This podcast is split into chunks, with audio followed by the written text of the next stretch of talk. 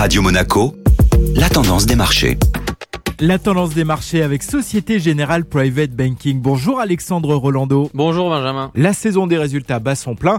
Visa affiche une publication solide malgré l'incertitude macroéconomique. La société de paiement américaine Visa vient de publier ses résultats trimestriels, une publication attendue par les investisseurs en recherche de signes sur la santé de l'économie et notamment sur la consommation. Le groupe a annoncé un bénéfice par action supérieur aux attentes et ce, malgré un léger ralentissement de la croissance des dépenses en raison d'une inflation forte qui touche les consommateurs. Ces bons résultats sont le le fruit d'un impact positif sur leur marge lié à l'augmentation générale des prix et d'une bonne dynamique des volumes transfrontaliers. En effet, les Américains ont été nombreux à profiter de l'appréciation du dollar pour se rendre à l'étranger et effectuer des dépenses de loisirs. Sur les perspectives, le management reste confiant et a rappelé aux investisseurs qu'ils n'étaient pas des prévisionnistes économiques. La société a approuvé un nouveau programme de rachat d'actions et une augmentation de près de 20% de son dividende. L'action Visa progressait d'environ 5% à la clôture européenne hier.